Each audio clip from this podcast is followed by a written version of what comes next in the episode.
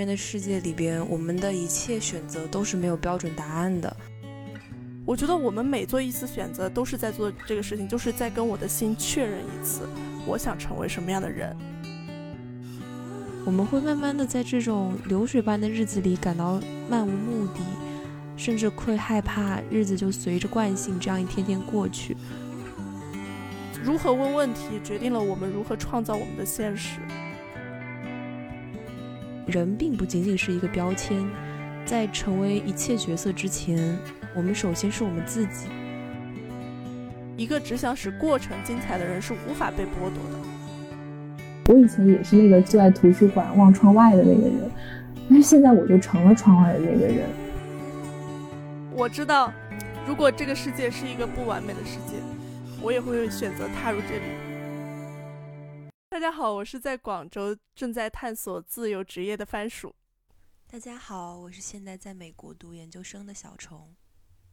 今天很开心啊！其实我们今天想聊的这个话题呢，就是因为我和小虫，其实在本科毕业之后，我们好像是选择了不同的一个方向。小虫现在在读研，然后我是本科毕业以后一开始选择了上班，现在是在做自由职业。然后我们就会想到一个话题是说呢，呃，我们当时毕业时候的忧愁和期盼，仿佛到现在都有了一个落点。并且我们也正在开启我们下个阶段的人生。对我来说，我就是处现在目前毕业一年的这个时间，是处于从学生到职场人，还有从打工人到自由职业者中间的一个时期。那对小虫来说呢，也是从本科生转型到学者向研究生迈进的过程。那在这个过程中呢，我们彼此也有了很多的心得和感悟。所以，我们今天想聊的是这样一个话题。其实我最近这个阶段呢，就是，呃，我才刚刚决定，因为我离职实际上已经有可能五个月了，但是我才是刚刚才开始决定要做自由职业。我做自由职业其实是，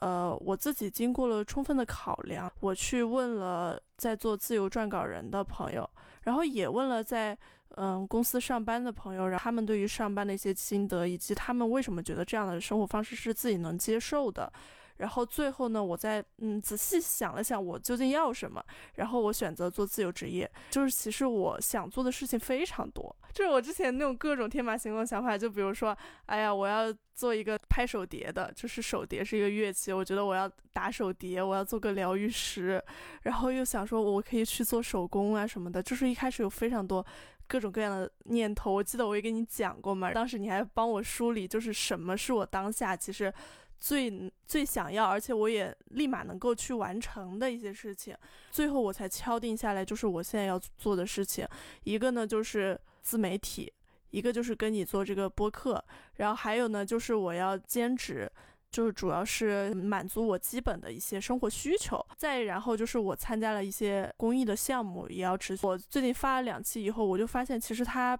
并不需要我花那么多时间，从写一篇文稿到我真正拍摄完成，我可能半天以内就搞定了。但是我现在发现，我可能没有那么快可以通过自媒体赚到钱，所以说我现在的重心就要改到其实是做兼职来赚钱。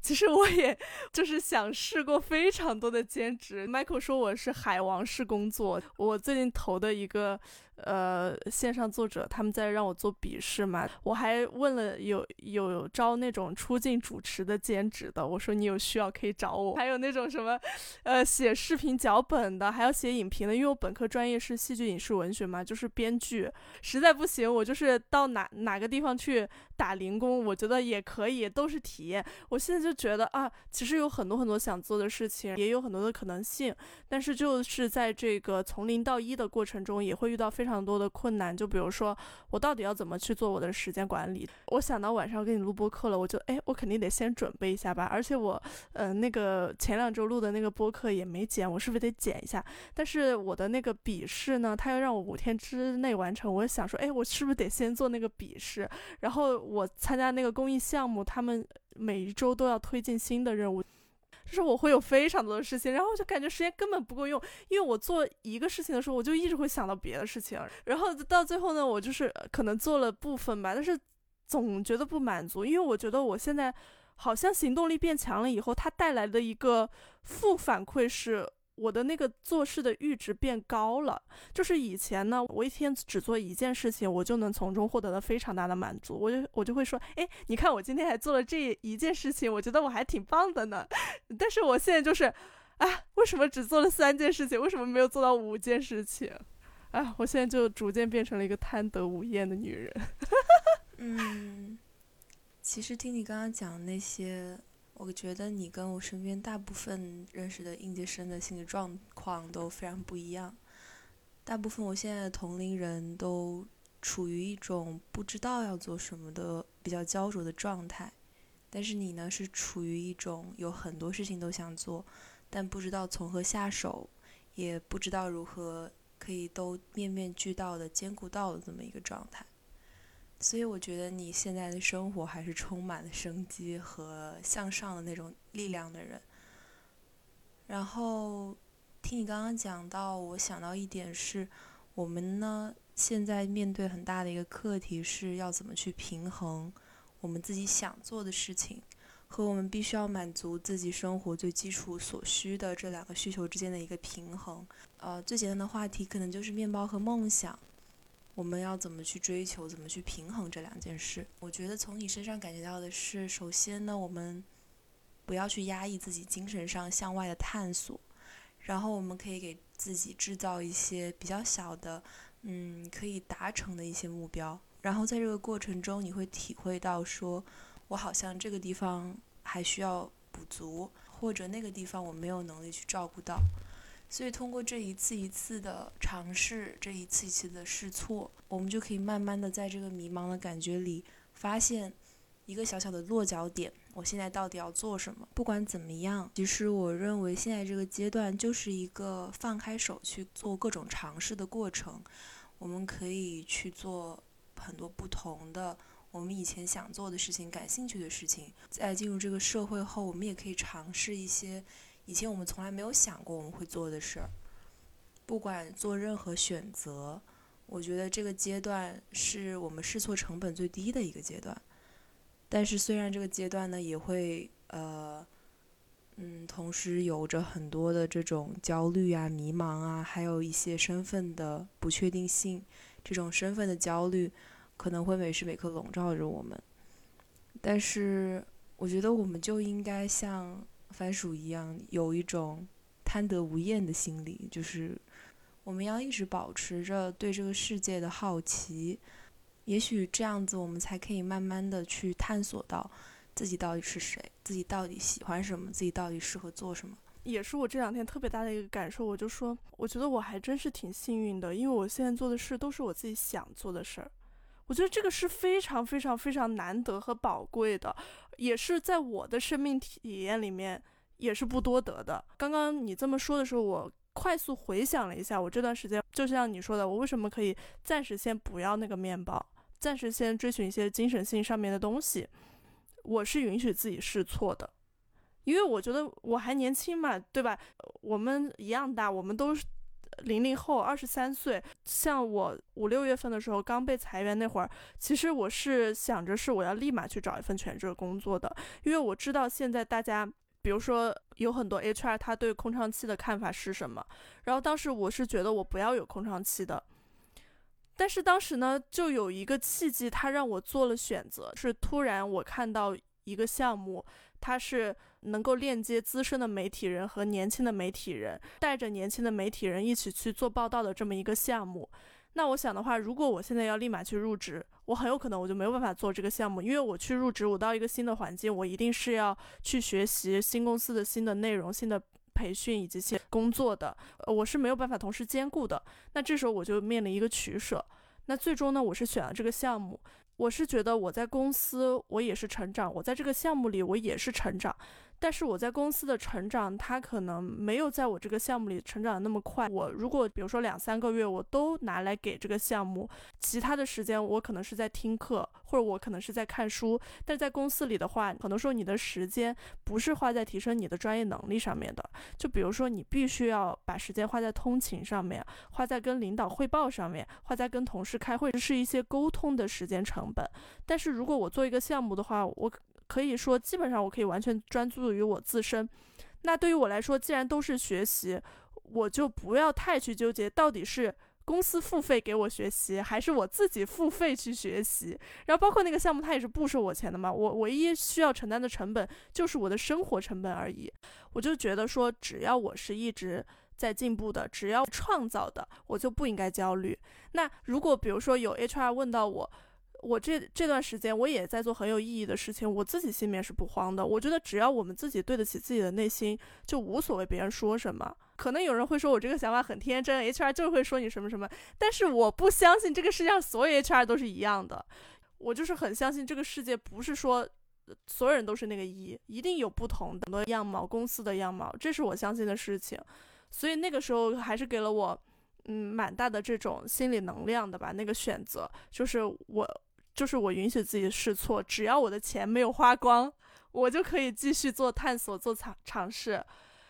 到现在的我选择做自由职业，也不是说我一拍脑袋我就去做这个选择，我是了解过可能会有哪些困难，我觉得。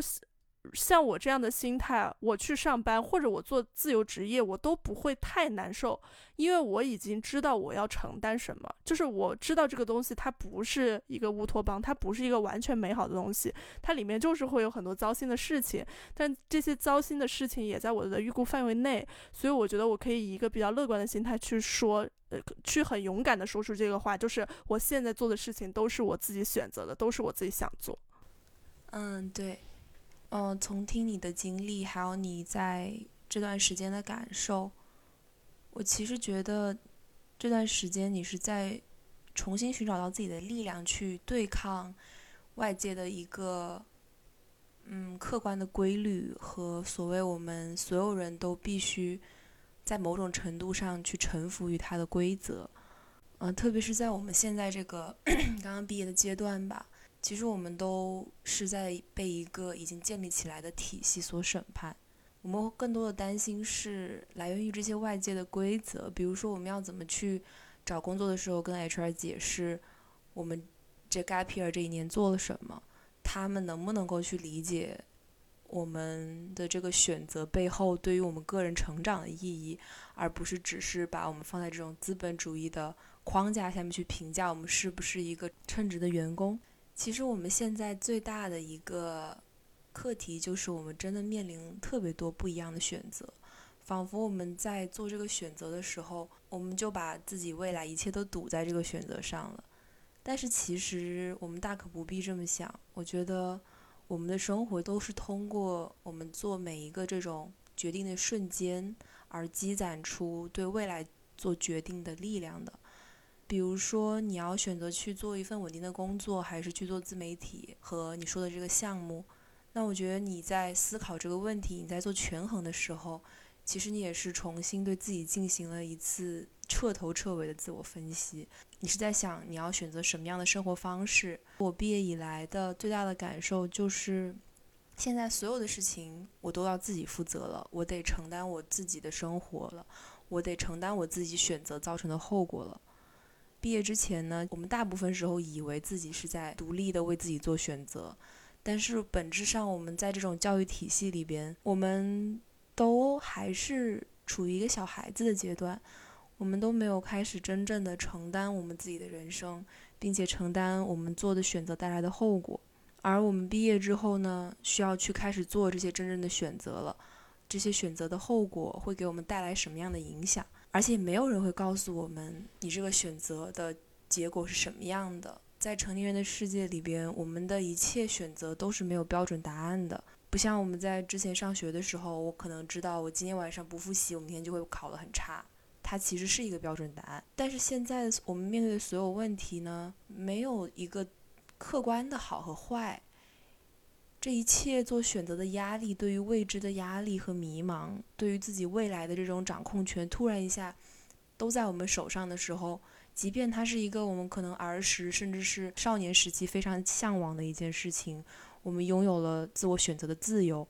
我们拥有了对自己生命的掌控权。可是我们现在在面对的课题就是，我们有没有这个作为一个掌舵人的力量？其实这个也许是应届生。最核心的一个压力的来源，至少对于我自己来讲是这个样子的。然后呢，我想接着聊刚刚我们讲到的这个空窗期的事情，就是就我个人而言呢，其实我本科的时候做的事情呢，跟我现在做的事情毫无关系。我在毕业当年去做了一个跟我之前的 职业规划很不一样的选择。我以前刚开始读大学的时候，我也是想未来做一个媒体从业者，或者是做市场营销这方面的职责。包括我本科时期的每一个暑假，我都在从事这方面的实习。但是当我去真的到公司去实习，去做相关的工作的时候啊，我发现所有的事情都跟我想的不一样。我以前只会背一种生活的脚本，告知说我选择的这个经历会是一个什么样的一条路。但是我发现大众意义上的生活的脚本，跟我自己实际的从事这个事业的时候的感受是完全不一样的。就是至少我觉得这是我自己一个非常不解的地方吧。就是我其实不太理解，说真的有多少人可以做到大学刚开始第一年的时候就清楚明白的知道自己毕业之后想干嘛，自己未来想干嘛。大部分的人可能他们会有一一个小的畅想，但是我真的不知道，就是古人都说过，就是觉知此事要躬行。如果说真的没有做过的话，你怎么能够那么确定说你未来就一定会喜欢你一开始期望你做的这件事情？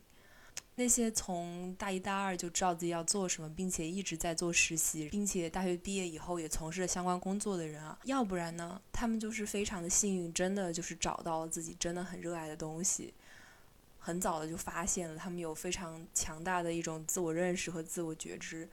还有一种，也许真的就是被这种社会的剧本和脚本所推着走了。就像我刚开始读大学的时候，就是会有很多人给我制造一些这种就业焦虑吧。就算是可能我才大一大二的时候，就已经在面对这种可能现在我们觉得毕业生才会面对的事情了。你每个寒暑假的时候，你好像就必须得去做实习，然后去实习你专业相关的事情，你不能去干一些别的。比如说，我想去咖啡店打工啊，我想去。图书馆做管理员啊，就是你必须要去做一个可以为了你未来背书的事情。但是这种逻辑其实它感觉是充满漏洞的，只是说它可能在这种社会体系下，它是一个最有效的一种给大的公司 快速的培养出人才的一种方式吧。至少我是这么认为的。但是我并不觉得这个过程是适用于每一个人的，或者说这个剧本是可以。真的帮助所有人都找到自己想要做什么，甚至他可能会让人感到更迷茫。因为如果你在本科时间，就比如说像我，我投入了非常多的时间和精力去从事这种市场营销相关的实习，但是我后来发现我不想做的时候，其实这一切它都构成了一种沉没成本。如果我现在要去选择一个另外的行业的话，那我是不是做的这一切东西都白费了？我做的所有的这几年的实习和尝试给我带来的最大的，我也最感激的收获，就是我非常确定的知道，我不想从事这个行业。这个行业的生活模式，它不是我所期待的，也不是我所喜欢的。可能现在我们在做的，对于未来的选择，其实就是在选择一种生活方式。不管是工作也好，不管是读研也好，它它一定是占据了你生活大部分的时间的。它会影响到我们每一天的生活的节奏，我们的安排，包括我们精神上非常密集的不同的感受。去从事一份不喜欢的职业，或者是做一件我们认为不是出于我们主动内在的原因去选择的事的时候，我们是无法真正的开心和享受这件事儿的。我们可能也无法发挥出我们真正的能力，会觉得自己不太像一个鲜活的人。觉得自己就像是这个世界或者这个大的资本机器的一个部件，你找不到自己的价值所在。也许就是为什么我们两个看起来很不一样，但是同样都做出了一些所谓离经叛道的选择吧。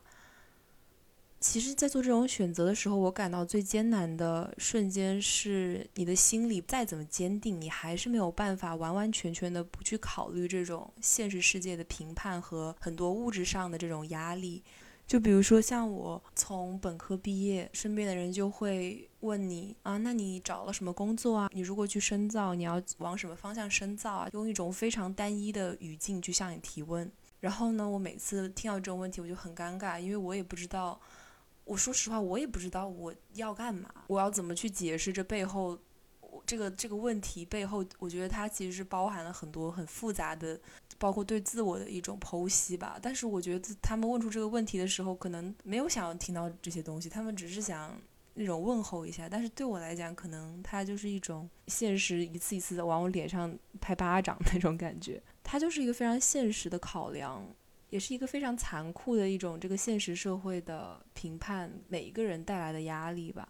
但是我经常在想啊，为什么？我们去判评判说一个人是否有价值、是否成功，就是你能不能毕业以后找到一份很好的工作，你能不能上岸。我们这种留学生，他们可能会在想说，那我们投资你出国留学的这个成本，你多少年可以给我们赚回来？你的知识要怎么样去拿来变现？单一的这种语境下，它就在缩小我自己对我自己的认知。它缩小了我对我自己未来可能性的解读。我觉得我好像就只有这几个赛道能走，我看不到别的选择。是我觉得你刚刚提到的这种困惑，其实是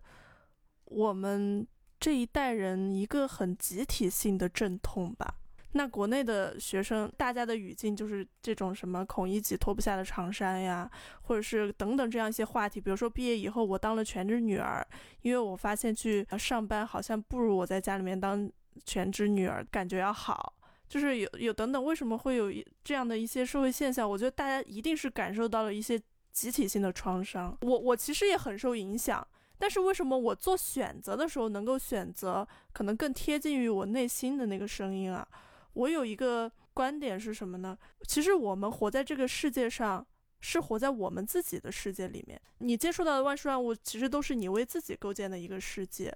有的时候我们会经常被这些外界的声音所影响，是因为你觉得那个力量太大了。就像你觉得哦，好像我只有这一个选择。比如说大家去找工作的时候，好像我一个应届毕业生，我就只能找到月薪三千、单休或者大小周的工作。但是我觉得这个世界它一定是多种多样的，或者说它一定得是多种多样的。我心里面会有那种非常强的理想主义的愿景。我要首先要求我自己是一个理想的人，我在我的世界里面是最有力量的那个人。你记住这个话，这个是一个咒语。我在我的世界里面是最有力量的那个人，所以我想做什么选择，没有任何人可以阻挡我。你所以为的那个真实的世界，很多时候就是我们在网上看了很多个帖子，或者说我们在身边人有一两个人跟你说的这些话，它是有偏差的，因为你不可能知道这个世界上所有的工作是怎么样的，你也不可能知道这个世界上所有的职业是什么怎么样的，可能会有一个数据说，啊，百分之多少的人找不到工作，但是你就只有一个人啊，有一个坑给你就行了，你不需要这个世界上所有的萝卜坑，你只需要一个坑，因为你只有一个人。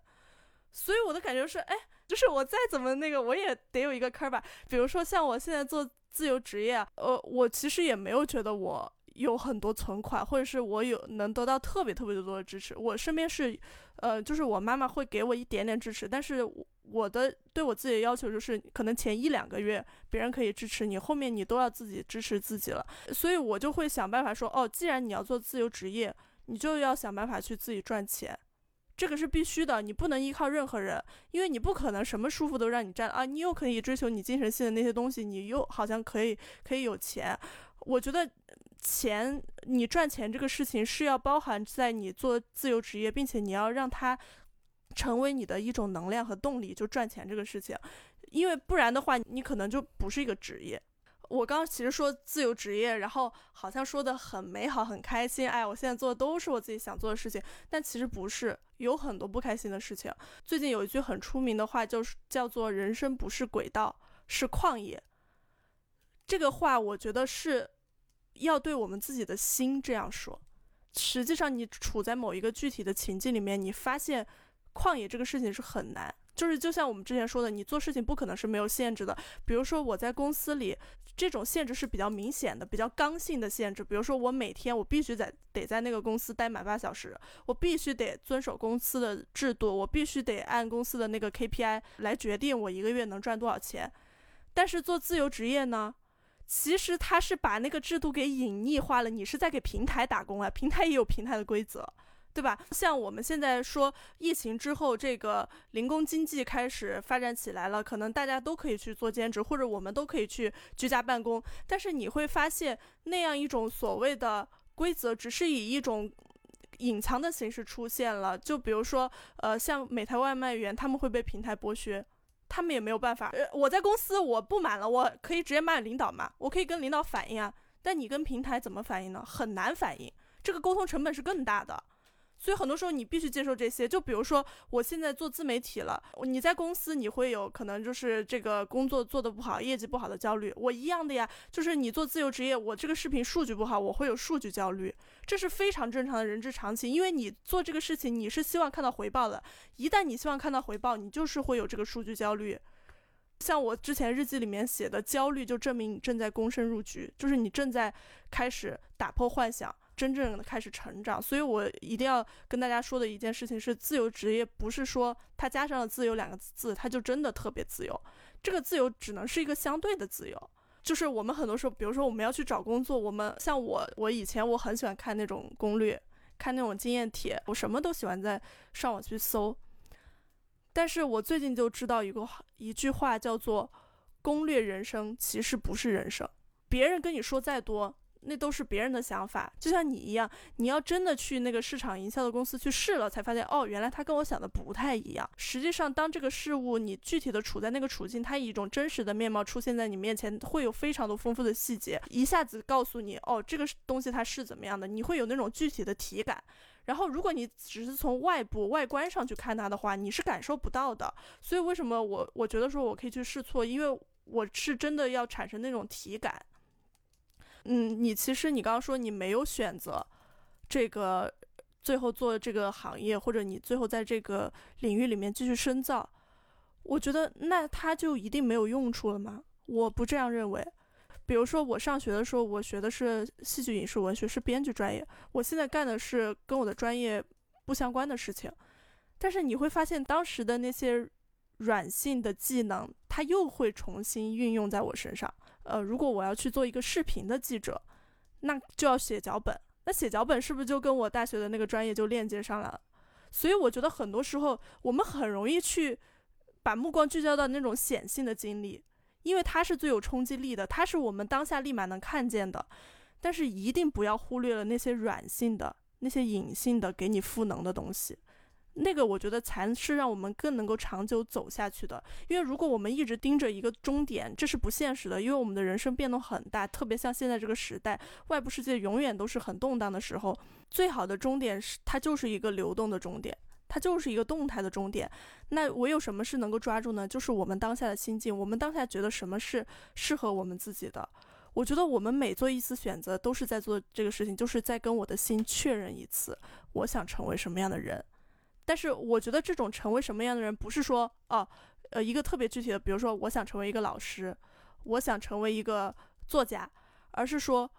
我从一些其他的层面，我想成为有什么样特质的人，我想成为有什么样属性的人，我的那个理想的自我是怎么样的？因为你真的是要说哦，我一定要做一个什么什么，你是很难。一旦你跟你那个终点有偏差了，你就会产生一种很强的失落感。然后就就就会开始，嗯，觉得我好像是不是我之前做的那些事儿都没有用？我真的觉得每一步都有用，不管你做什么，每一步都有用的。它一定会在某一天，它就连点成线了。是的，我们不能永远都纸上谈兵。就是在我们小时候，我们有一个想要达到的彼岸，但是所有的这些小时候构想的这种未来啊，这种彼岸啊，它其实都不是一个完整的具体的彼岸。他们都是通过这种层层的信息筛选，别人的经历，包括别人对我们的影响而看到的世界，它不是一个真实的世界，它也不是一个属于我们自己的世界。在真正的投身到社会里去生活的时候，我们会发现，以前也许我们奉为金科玉律的东西，它都是假的。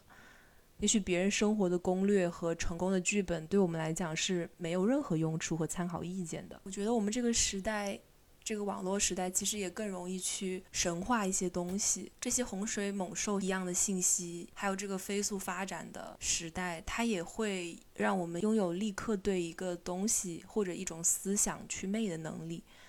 就比如说，像可能某几年前，大家都是想去从事一些跟电子啊、信息相关的工作。当所有人都冲向这一个赛道的时候，那它又变得非常的饱和，这个行业也快速的冷却下来了。我们每天都有新鲜的信息，各种进步的科技、进步的思维，我们随时随地都被世界上不停更新的信息和不同的声音所包围。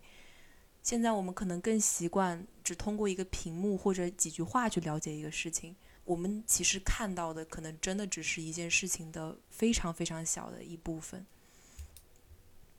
就像我之前看的一个电影里面讲，他说一个小孩子问他爸爸说：“我们是不是永远都看不到人的背面？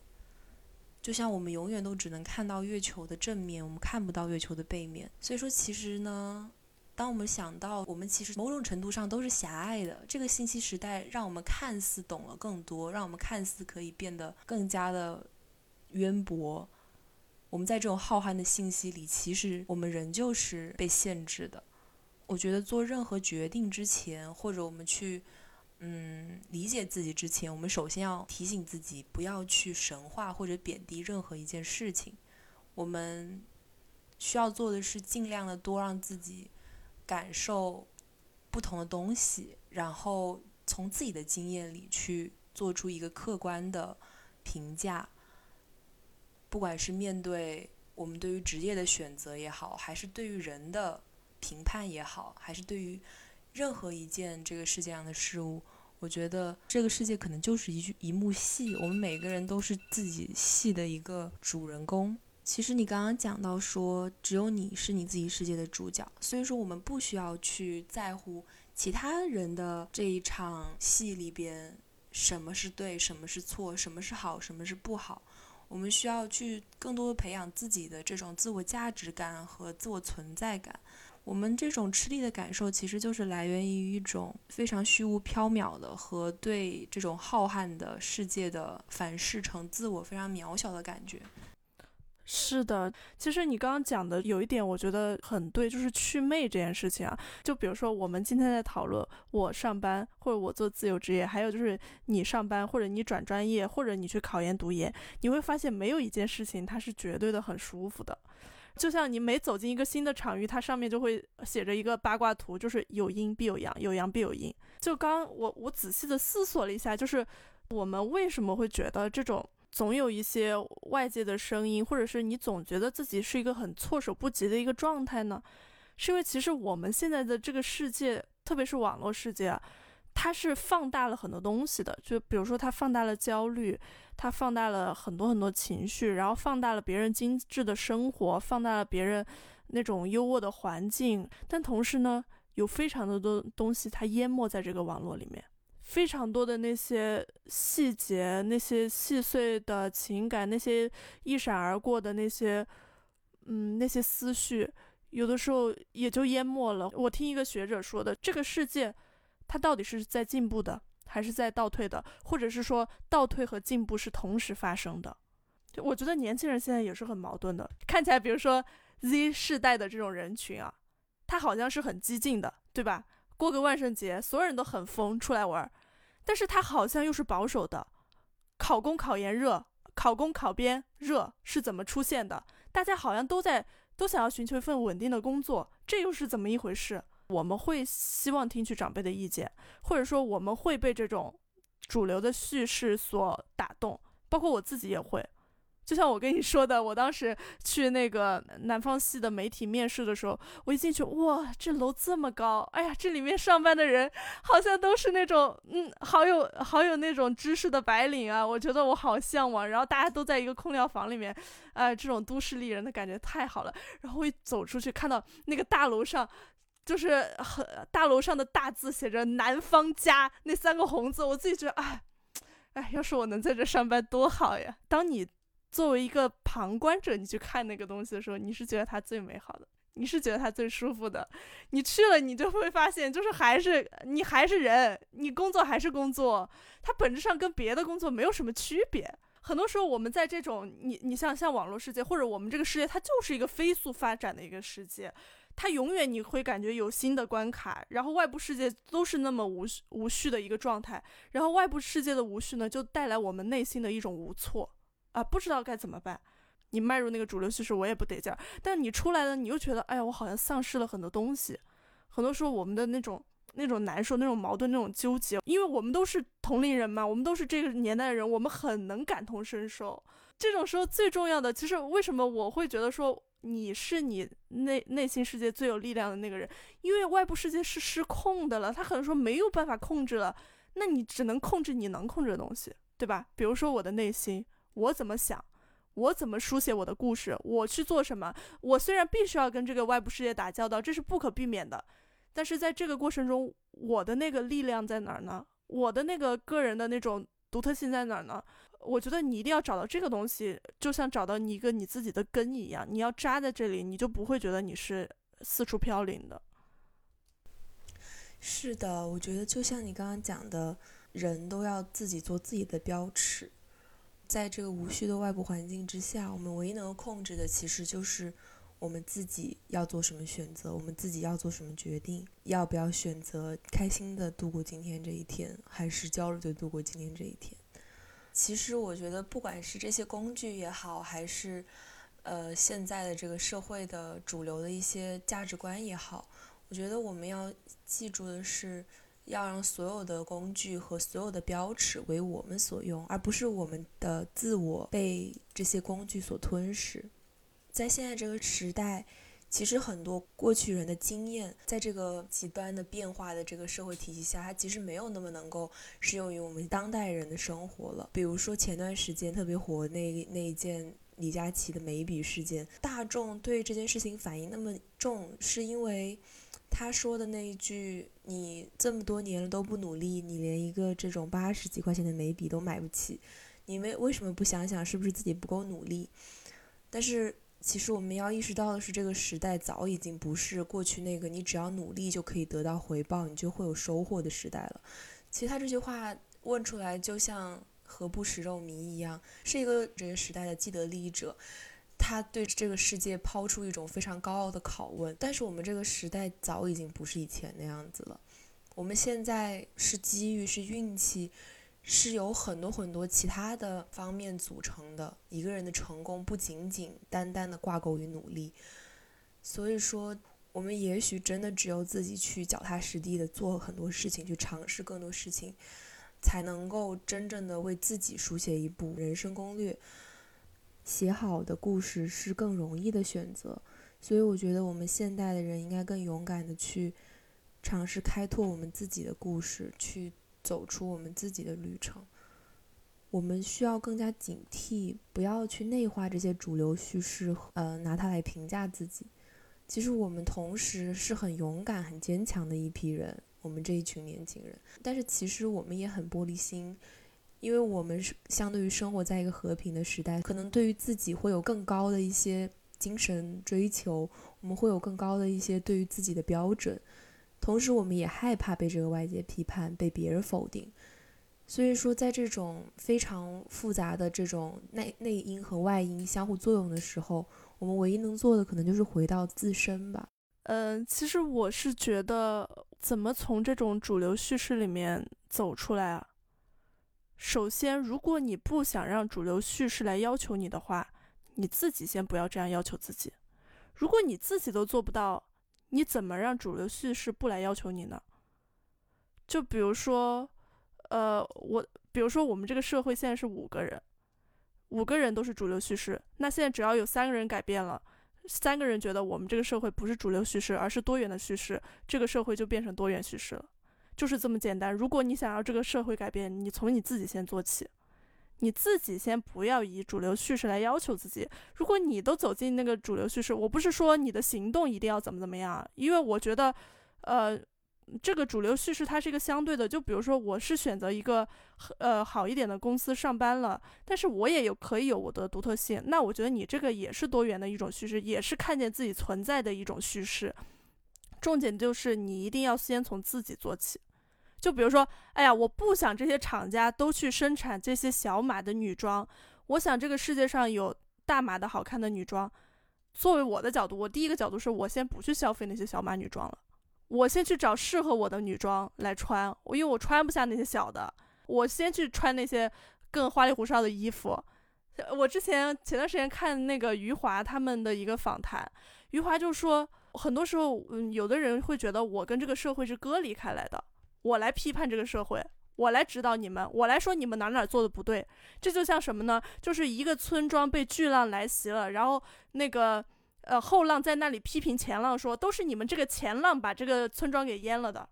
但是后浪不是浪吗？后浪也是浪啊。你也是这个社会的一份子啊！如果你不想这个社会全都是主流叙事，你先自己做起，你先自己不要用这种体系来评判自己。对，我也觉得，其实我们不要看低自己的影响力，不要因为只感受到一个人的力量好像抵不过多个人的力量，我们就不作为了，我们就只是怨声载道，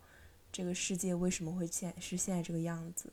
就算只有一个人改变，那至少这个世界就不是百分之百同样的了。其实这整个群体都是由我们一个一个个体组成的，所以说其实个体的选择最终一定是会影响群体的选择的。如果我愿意把自己变成红色，我也同时可以接受你是绿色的，它是紫色的，那我们这个世界才是五彩斑斓的，才不是仅仅是黑白灰组成的死气沉沉的一个世界。如果我们所有人一定都要把自己粉刷成同一个颜色，只觉得一个颜色是好的，那我们活在这个世界上还有什么意思呢？那我们每一个人的存在，我们的自我价值要如何实现呢？所以说，我们在这种情况下要警惕习得性无助。你可能会觉得你在这个世界上会有太多太多手足无措的瞬间，有很多力不从心的瞬间。但是我相信，只要你找到了自己的那个位置。或者说你真的找到了你自己相信的东西，那不管这个世界的声音是什么样子，不管别人的声音是什么样子，你一定都能够创造出属于你自己的一点影响力，你一定能够影响到这个世界的某一个小小的部分。那什么是正确的？什么是好的？哪个颜色是最美的？本来就没有标准答案，这个答案可能就存在于我们每一个人每一时每一刻。为自己做的选择，正是这一个微小的每一个人做的选择，才组成了我们这样一个生机勃勃、气象万千的世界。对，我觉得很多时候我们对于自我的那种丧失，其实是来源于我们觉得自己是没有选择的，好像我必须要踏入那一条河流才行。但是你会发现，我们是有选择的。多元叙事里面也包含了主流叙事。当你选择主流叙事的时候，你一定是先考虑了多方的选择，才选择那个主流叙事。你是有选择的、有意识的踏进了那条河流，你才不会觉得你的人生的那个生命力是是丧失的。这个很重要。大家就是各扫门前雪，你先管好你自己门口的那一亩三分地。对吧？就像我们说女性主义，很多人说，哎呀，你们为什么要推行女性主义？或者你们为什么要，你们女的为什么要在于女性主义这回事儿？我们我们这个社会它就是个男权社会啊，它结构已经这么紧密，它运行了那么多年了，那你为什么还要天天在那儿以卵击石呢？有的学者就提出来，就是如果我作为一个女性，我就影响我身边的一个男性就可以了，这个世界它就会变得越来越好。我们就是做自己力所能及的事情。不是说，呃，这个结构已经紧密了，这个结构好像就已经定下来了，它就不可改变了。你要想要这个世界变得更好的话，你一定要有这样的信心才行。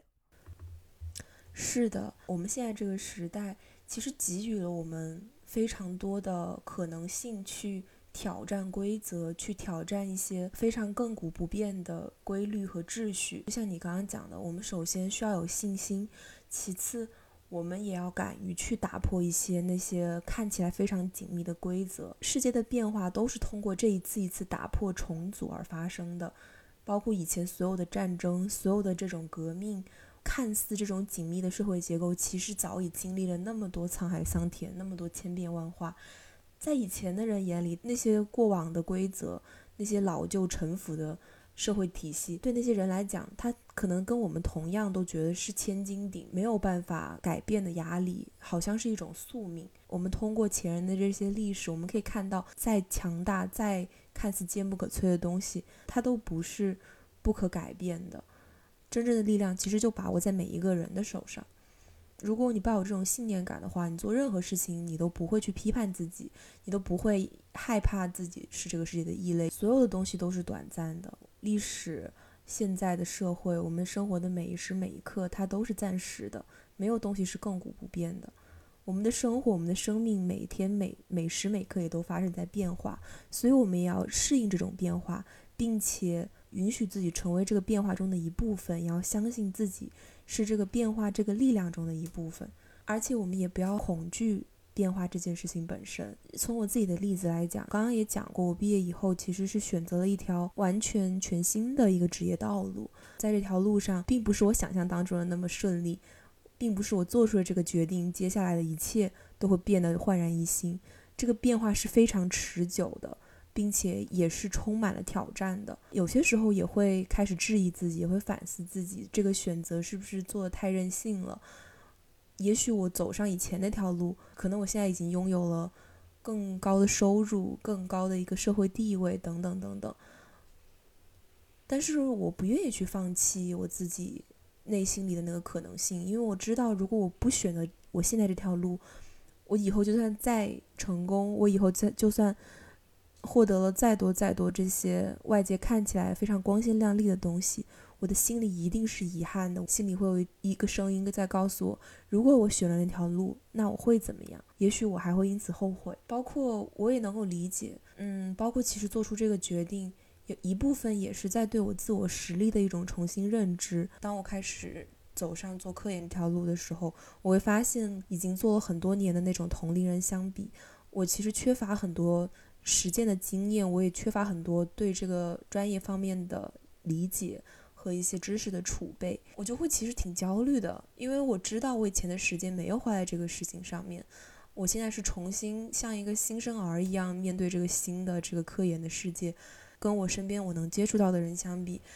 很多时候我都是那个没有那么强的人，没有那么厉害的人，我也会因为这样子错失一些手边的机会，比如说现在可能有一个机会可以让我去参加一次演讲。但可能正是因为我是一个刚刚开始的，我就会错过这些机会，我就觉得我自己没有准备好。我有些时候会在想，是不是就是我不够努力，是不是我还可以做得更好？但是我现在已经停止自我贬低和自我指责了，因为我知道我做这个选择本身就是不易的。我要接受我在这个路上碰石头，我要接受我走上一条也许更加蜿蜒曲折的路，但是我确定的是，这是我想走的路。我也相信那些不小心错失的机会，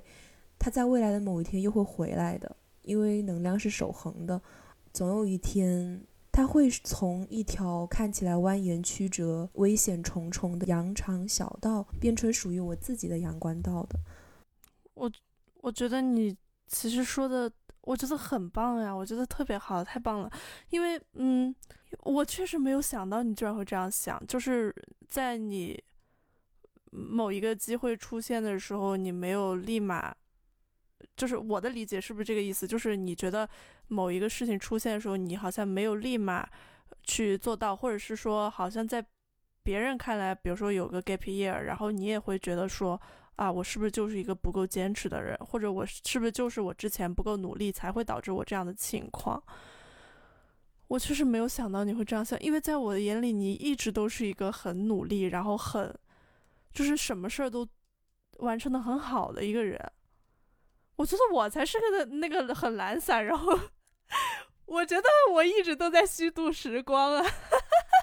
我我觉得我的人生大半部分时间也很多时候都是很懒散或者是在虚度的。我觉得有的时候我们要也要允许自己在虚度，或者是说在这个当下你觉得在虚度，但是你后面看来你不一定是在虚度。对吧？然后我们要允许这种无意义的时刻发生。我是有很多无意义的虚度的时刻，但是我也有很多做事儿的时刻呀。然后我发现那些做事儿的时刻，他到现在他也能回馈我，我就觉得，哎，干嘛呢？干嘛非要那么有时候那么有意义呢？我我以前很长一段时间，我一直都觉得我身边的所有人都比我努力，我觉得我身边所有人都比我。有规划，比我有能力，然后我就觉得我天天都在干啥？我天天就在那儿哈气耍，就是 天天就在那儿，就是像一个一个一个傻子傻着乐的人一样，就不知道每天在干嘛。我没有做事的时候，其实我是很痛苦的。有的时候，一方面我没有办法接受这种虚无，一一方面我觉得我想做事，但是我不知道为什么我自己就是做不了。就包括我在上学的时候，就是这个也讲到，我们现在已经一年多了，我觉得我现在精神状态好了很多。我精神状态很不好的时候，其实反而是我上学的那个时候，或者是我毕业的那个时候，因为我每天都在想，哎呀，我有好多好多事情没有做，我错过了好多好多事情，我好像没有接住好多好多机会。在我们大学的记者站有一个写书的机会，我写完第一本以后，就是当时我的那个状态很不好，就导致。第一本本来我是一作，然后后面就调到二作，该我完成的内容我没有完全完成。然后后面我们记者站的老师还跟我说，他说他觉得我呃写作能力可以，他们后面还要出一个系列的丛书，然后让我去写，让我去当整个的一个大的一个编辑和主笔。但最后那个机会也错失掉，就是这个机会，我现在想来我还是很难受，我还是觉得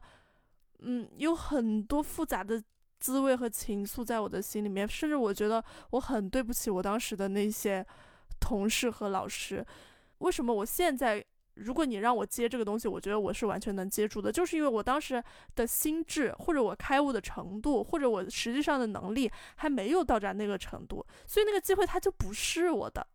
但是某天有一些别的机会，他肯定也会找上我，他就是属于我的机会。那可能我就是跟那个东西那个时候短暂的没有缘分。我觉得如果你一直陷在过往的一种责怪或者一种愧疚情绪当中，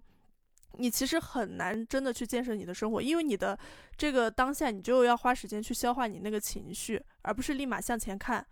我记得我有一个。印象特别深的鼓励我的画面是什么呢？很多时候走出情绪就是靠想象一些画面。就是我小学的时候有个女孩，她成绩很好，就是她是班上那种尖子生，然后老师都很喜欢她的那种。我是那种呢，我成绩也还不错，但是呢，我经常会因为呃老师一说我，我就很难受很难受，或者是呃我经常上课的时候，我就不想被老师抽起来回答问题，我就在那缩着。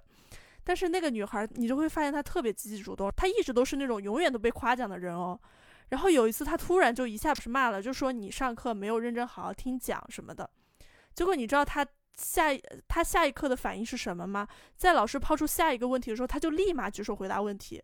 她就立马说我对这个问题的看法是什么什么。然后老师就说你回答的非常好。老师那个时候就接了一句，他说，呃，这个同学他最好的一个优点就是他能够。立马的去改正自己的错误。我当时一直记得那个事情，记得那个画面，记得老师夸奖他的那个话。所以后面我就一直觉得，每当这种时候，如果我不被批评了，我要做的第一件事情不是自怨自艾，不是难受，不是缩到自己那个小世界里面去，而是我要立马举手回答那个问题。我要立马去做那个主动的人，这样别人才能看到我的那个主观能动性。如果你缩到那个小世界里面，别人永远都看不到你的能力。你的能力就是要在这个举手的过程中绽放出来的。是的，你刚刚讲到说你本科那段时间，你觉得自己状态不好。包括从小你就害怕举手，害怕变成群众的焦点。我们想，老师举手回答问题，他其实就是在展示自己，对于外界有所输出。有时候抗拒这样的瞬间，我觉得这种东西可能是来源于自己的过往的一些经历，可能有过在外界的这种评判下。被审视且被打击的经历，你那个伤口还没好的时候，它又是一个新的一记重拳，又贴到你这个伤伤口上，那可能你就真的站不起来了。也许那个时候的你确实就没有能量去主动的展示自己，去回答问题，去不在乎向外界展示自己真实的想法。那你是怎么变成今天这样子一个可以积极的去发表自己意见的人呢？其实我觉得就是你说的，你虚度的那些时光，你那些。一次次无能为力的时刻，它看似你什么都没有做，你错过了一些机会，但其实它就是一个治愈的过程。它就是在这一次次的体验和尝试中，你慢慢获得了，嗯，把那个伤口让那个伤口结痂的能量。你必须经过一段黑暗，你才能够积攒出可以去向跟外界抗衡的这个今天的。有能量的自己，你才可以变成这个一天可以做七八件事还嫌自己做的不够的，你才会相信你拿到这个机会，你可以抓住它，这个机会是属于你的。所以说，在我们自我的疗伤和转变的过程中，我们确实会有一段类似的时光。就像你说的，我们永远不知道我们哪一瞬间就开悟了，哪一瞬间以前最纠结、最可怕、最害怕的事情，突然变得非常的轻。它是非常随机的，所以说我们不要因为感觉到身边好像所有人都比我更努力、更优秀、更成功，状态更好，我们就觉得自己好像永远都不会成为那个样子。没有任何的光阴是虚度的，只要我们自己愿意赋予它价值，那些错过的机会呢，总有其他的方式会回到你身边的。这些一切好的、坏的经历，其实都是潜意识里你自己为自己做出的最好的选择。其实仔细想想，人生是没有什么好后悔的，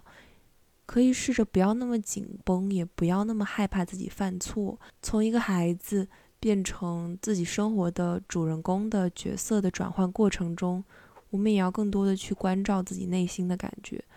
像我前几天看到微博上一条信息。他说：“我现在都三十岁了，但我觉得我现在才十八岁。就这种感受呢，它已经不仅仅是来源于这种对于成长的恐惧和逃避，而是我自己其实对这个年纪失去了实感。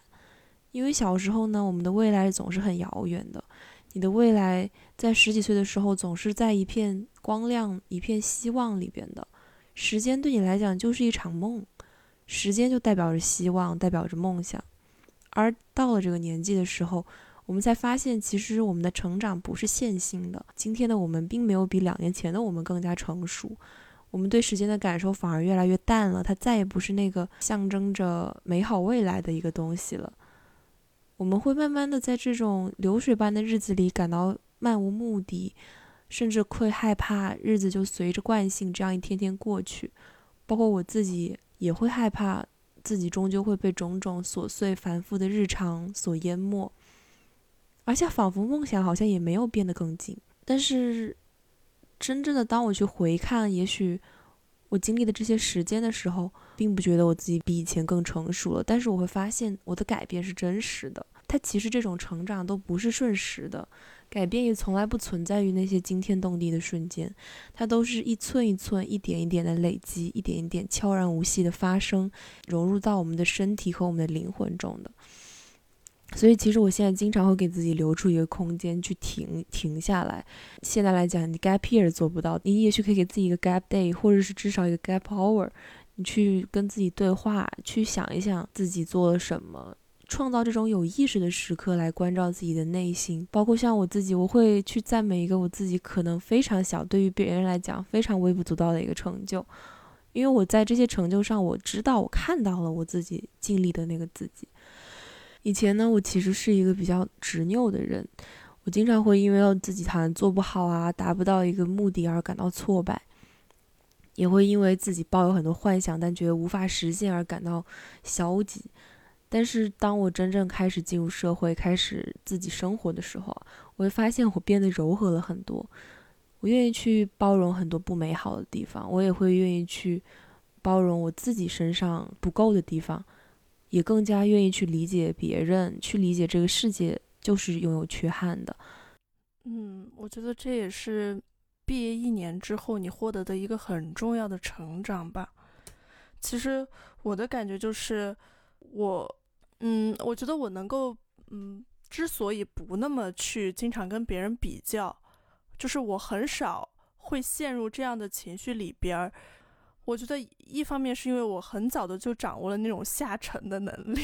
就像我刚刚说的，就是我一直都比较懒散，我就感觉啊，好像我上初中的时候我的成绩就是一路在下滑，然后上高中的时候我成绩也一路在下滑，然后上大学的时候我好像也不是那个主流赛道里面成绩很好的那种学生啊，所以我觉得这个对我来说。我很早的就掌握了这种不跟别人比较能力，因为我要跟别人比的话，我真的比死我自己了。就是你怎么弄，你你整个人就都不行了。你就我一个能力就是我不怕坠落，就是我知道我不管沉到哪个样子，我都是有办法的，我都是可以触底反弹的。或者是说，当我们把最差的状况考量进去的时候，你觉得什么你都能接受，什么你都可以。我觉得这是一个，还有一个，我为什么嗯没有那么容易陷入比较体系，就是因为我觉得我后面做学生记者也好，或者是真正工作里面做记者也好，我见了很多很多人。这个世界上真的什么样的人都有，有这种很有权势地位的人，很有钱的人，也有很有理想的人，也有精神世界很丰富的人。这个世界上真的各种各样的人都有。你拿某一个单一的体系去跟别人比是没有意义的。因为人就是一个整体，人是一个系统。然后从这个这种维度上来说，我我觉得我也是对人祛魅了。因为有些人，比如说他很有钱，但是他就是一个，他他就是看不起这世界上所有人，那我也觉得你也不咋地，对吧？我在这里大胆开麦，对不起，原谅我。然后一个很重要的原因决定了你会不会跟别人比较，就是你到底是一个体验派还是一个结果派。史铁生说，一个只想使过程精彩的人是无法被剥夺的，没有任任何人能够剥夺他。我觉得很多时候我们。如果抱有一种这样的心态的时候，你就不容易经常去跟别人比，因为比较这个事情是没有终结的。而且我觉得，呃，如果你是想要谦虚，你是想要说，哎呀，我不要那么自大，总觉得自己那么好，哎呀，你放心吧，这个世界总会有那种别的人的声音塞到你的耳朵里的，还用着找你自己去找吗？所以你自己最重要的就是你要确立你你在这个世界上的位置。对。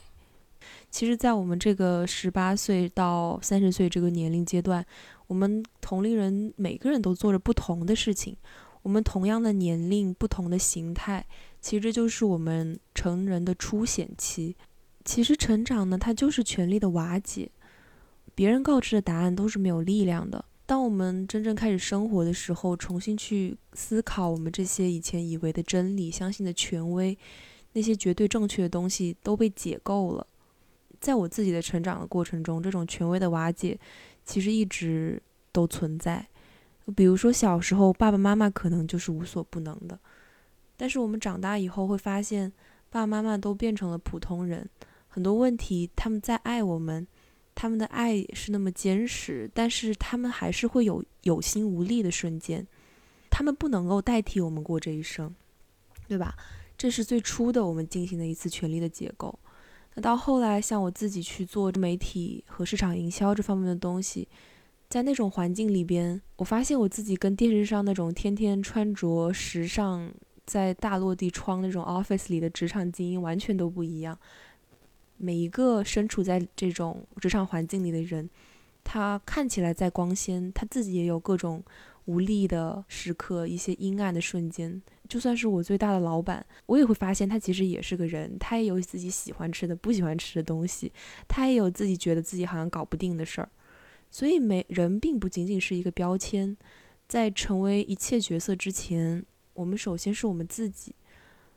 我仍旧非常钦佩那些厉害的人，但是他们再也不会成为我做比较的人，他们也不是我这个世界的权威了。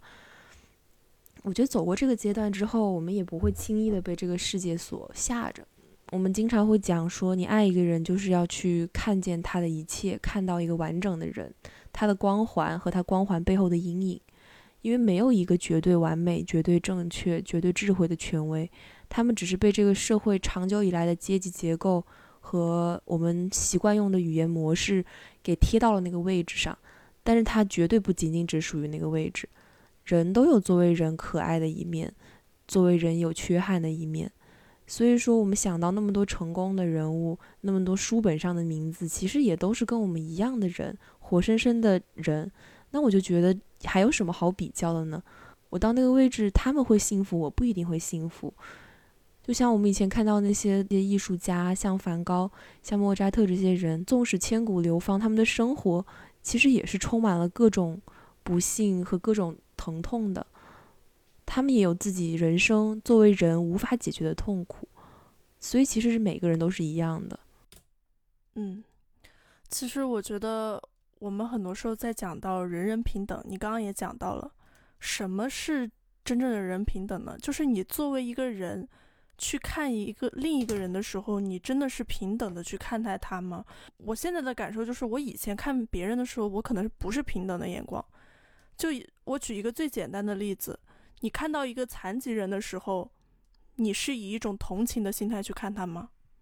我现在不会以这样的心态去看残疾人了，因为我采访过残疾人，就像你说的，我跟一个真实的人去面对面接触的时候，我就会发现，哦，他比我强大。农民、残疾人在我们社会评价体系里面，我们会把他们归为弱势群体的这一类人，我觉得他们身上有非常非常强大的部分。比如说，如果你是一个残疾人，你要在这个世界上生活，你要克服的是比常人更艰难一百倍、一万倍的这样的困难，但是他们都能克服，他们都能好好的生活在这个世界上。当时我采访一个使用外骨骼机器的残疾人，他是用外骨骼机器站在我面前走路的时候，他看着我的眼睛，他告诉我说：“我觉得我不比你们任何一个普通人差，我也不觉得，呃，我跟任何一个健全的人有任何的区别。”这个时候我才感受到什么叫做平等啊！不是说，哎呀，你快摔了，我得扶着你，那是同情。甚至我小的时候，我奶奶在那个农村晒谷子，雨水一落下来，就要收，赶紧把那个谷子给收回去，不然谷子又打湿了。我帮我奶奶收了以后，全身起特别大的那个泡，全身都起，把我奶奶给吓坏了。这种时候我算什么呢？我在他们的世界里面，他们是绝对的强者。就包括我现在看以前的我。好像在外观上看来，以前的我是很孱弱的一个人，啊，每天好像做事儿行动力也很差，然后好像也很难跟别人说话，又社恐的那么一个人。我一直觉得以前的我比现在的我更强大，因为以前的我比现在的我承受了更多的痛苦。现在的我是一个掌握了很多方法的我，我现在的我比起以前的来我来说是一个既得利益者。所以，我可以做更多的事情，但是以前的我更强大。我现在从来都没有厌弃过以前的我。就我们讲众生皆苦，为什么说众生皆苦？就是你看到一个最光鲜的一个人的时候，你可以看到他的苦处；你看到一个好像最不起眼的人的时候，你可以看到他的伟大、他的强壮。嗯，听你刚刚的描述，其实我觉得这种感受就是一种对人性的敬畏吧。就算是一个拿到再惨的出场设计的一个人，你还是能够过出那么丰富多彩的人生。我觉得生命就是一个不可小觑的东西，特别是作为人吧。大树它会随着岁月所生长，一年增加一个年轮，但是我们的生长并不会自动的随着年龄的增长而发生。我们想，我们的使命是什么？动物的使命可能就是繁衍、延续自己这个物种，但是人人的目的是大于这些繁衍的本能的。我们人需要超过生存本身的生命意义。我们活着就是在探索，并且想要回答。我们在有限的生命时光里边，到底要达成什么？所以在这种嗯悠长的人生旅途中，我们的生命才会迸发出那么多不一样的力量，那么强的东西，它存在在我们的灵魂里边。只是也许在我们顺风顺水的时候，我们看不见，我们以为我们自己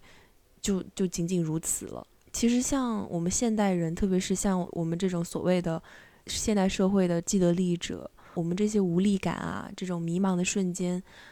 本质上就是我们不接地气，我们缺少了跟最本质的生命力的连接。所有人好像都慢慢变成了一个符号，变成了微信上的一个小小的头像。我们的世世界里有太多的符号了，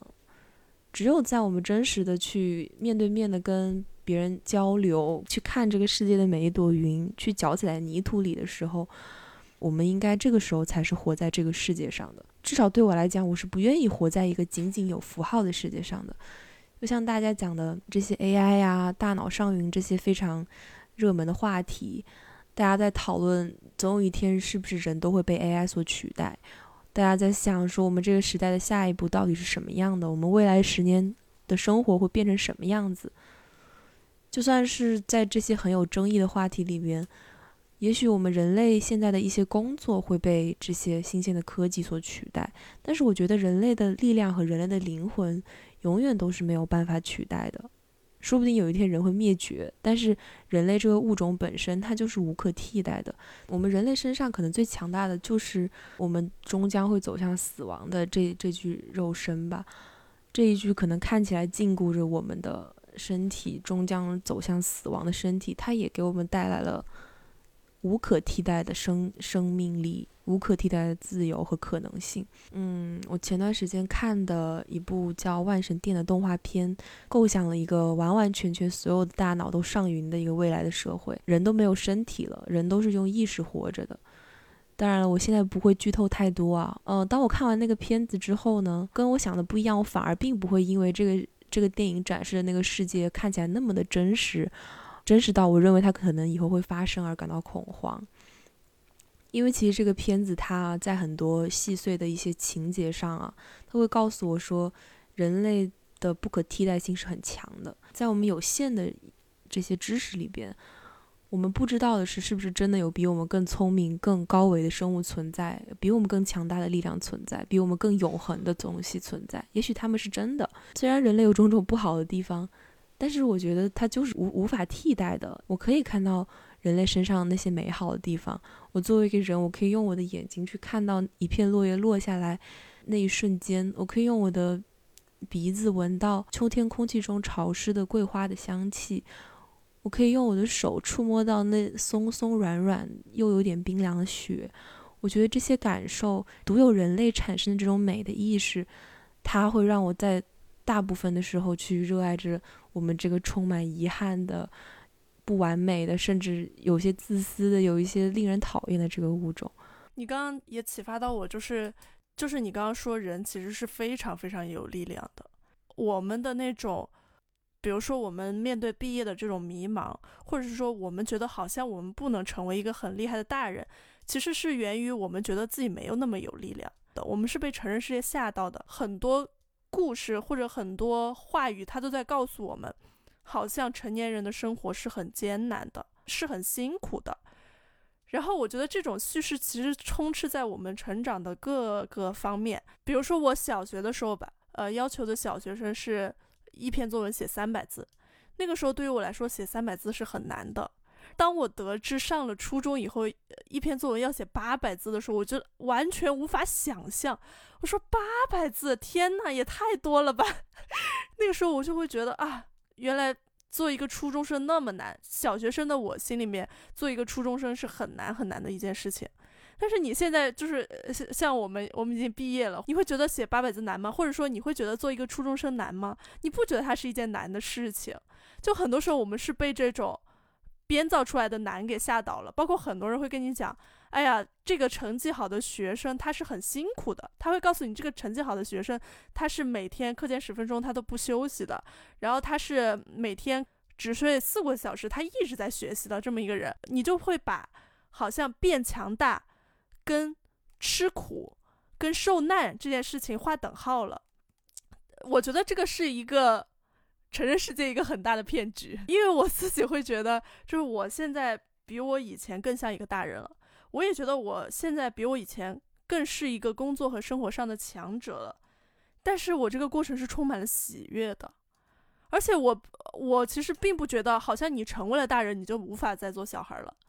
你可以做大人，你也可以做小孩儿。你成为了一个强者，你也可以某些时刻你是没有输出的，你是没有行动力的，这是不矛盾的。反而在这个过程中，人就是我以前不做事儿的时候，我很难受。因为我觉得我是每天是在被无意义感包裹的，但是我现在一直在做我想做的事情的时候，我是很快乐的，我是觉得那种喜悦流淌在我的生命之河的，所以我觉得这根本就不是一件受苦的事情，或者是说，如果有人觉得受苦了，他是没有以一种正确的方式去打开成年人的世界。我们要做的是，我们要告诉自己，我怎么才能以一种正确的方式打开成年人的世界，而不是告诉我，好像做一个大人，他就等于。呃，我就要当牛马，我就要累死累活。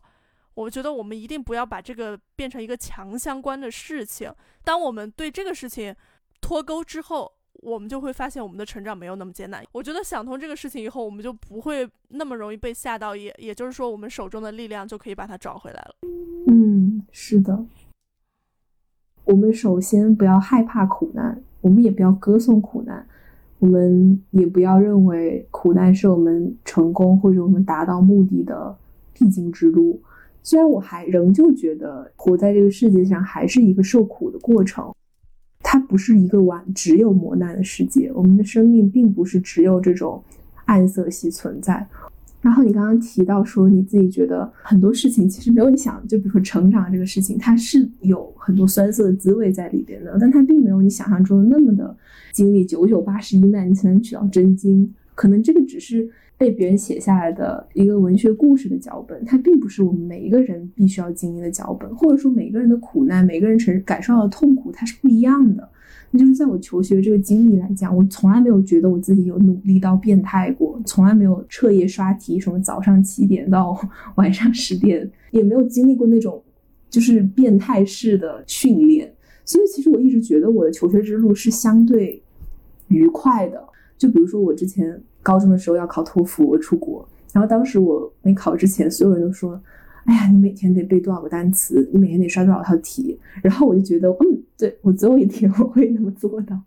但是每一次我要考试来临之前，我从来都没有，我就是都是感觉我自己没怎么准备，我就去考试了，莫名其妙的就考了。就对我来讲，我很多时候的感受是，就是我真的不是一个那种努力的人，我不是那种痛苦型努力的人。我觉得我是属于那种，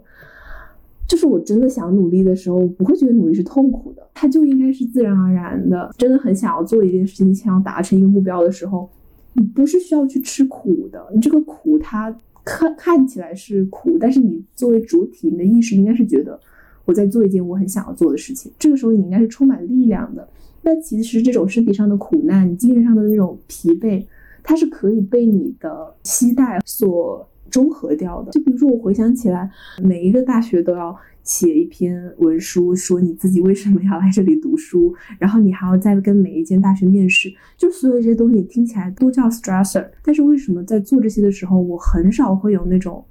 我要挂了，我受不了了，我不做不动的那种经历啊？就是因为它都是我真的自己选择我要做的事情，我会觉得我我要达成我的目的，这就是必经的过程，它真的就不是一种吃苦了。我觉得我这个人自己主观意识上，我觉得我是有点懒的人。然后我这种懒呢，是由于我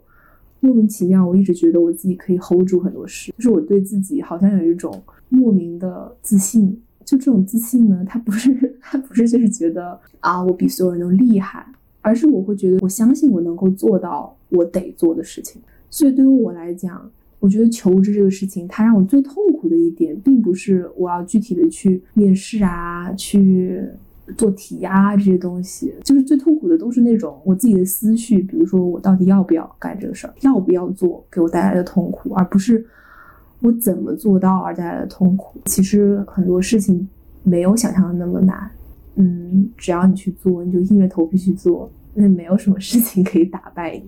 对我的感受现在也是这样，我觉得其实你应该是，嗯。你通过你的行动一次又一次验证了，就是没有什么事儿能把打败我，然后你会很自如的去应对。我现在为什么也很少面试之前一定要去背哪些攻略啊？是因为其实如果你一直去背，你的底层逻辑就是我不相信自己。我觉得我必须是一个背了很多这样的经验帖，我才能够在面试上表现好，甚至说表现到六十分的这么一个人。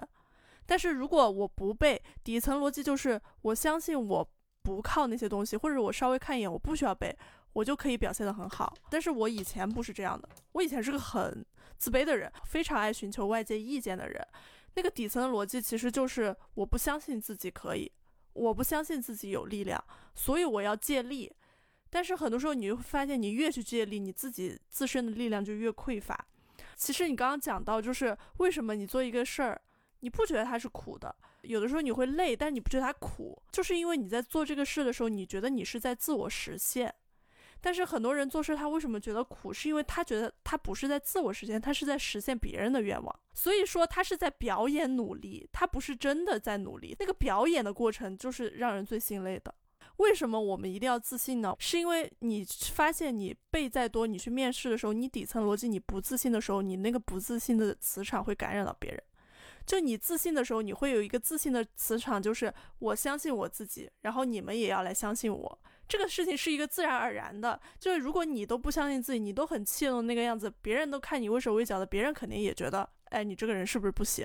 就是要变得自信，你可能先从假装开始，这样一个过程，慢慢慢慢的，你就会把它内化成一个你实际上的一个东西。就是我想到之前武志红举过的一个例子，就是在一个家庭条件比较不好的。家庭里面出生的一个孩子，他父母如果一直跟他讲赚钱是一件很辛苦的事情，他真的在赚钱的时候，他也赚不到很多的钱，因为他的认知里面就是赚钱是很难很难的。我每赚一块钱，我都要付出很大的努力，我才能赚到。但你发现，如果你是觉得，哎，我做这个事情也不难，我只要去做就行了。你的认知提升的时候，或者说你的认知改变的时候，你就会发现赚钱或者做事儿就变容易了。你老觉得一个事情好像我要花十天半个月我才能做完，但我今天就在这里你算算，你实际做这个事要花多少时间，也就半个小时。我觉得可能成长也是一个重新去建立你跟这个世界关系的一个过程，通过自己经历而重新跟外界的一切东西达成了一种默契和理解方式。我们改变了我们理解这个世界的方式的时候，也许活着就没有那么艰难了。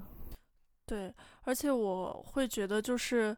这种一次又一次的跳出。自己认知思维的那个过程，会让我重新获得自己的生命力。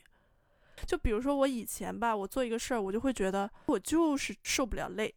哎，我做一件事，我只要有点累了，我就立马得停下来歇会儿，我不行。但是我现在就发现我不是这样的，我现在发现我一边做事情一边说，哎呀，好累啊，好累啊。但是我心里还是手上一直不停，因为我就是觉得，哎，我想赶快把这个事儿搞出来，就算有点累，打破了我既往的这种行为和思维的这种模式的时候。你会发现哦，原来我还有这种可能啊！哎，原来我也可以这样啊！原来这个没那么难。然后你就会发现哦，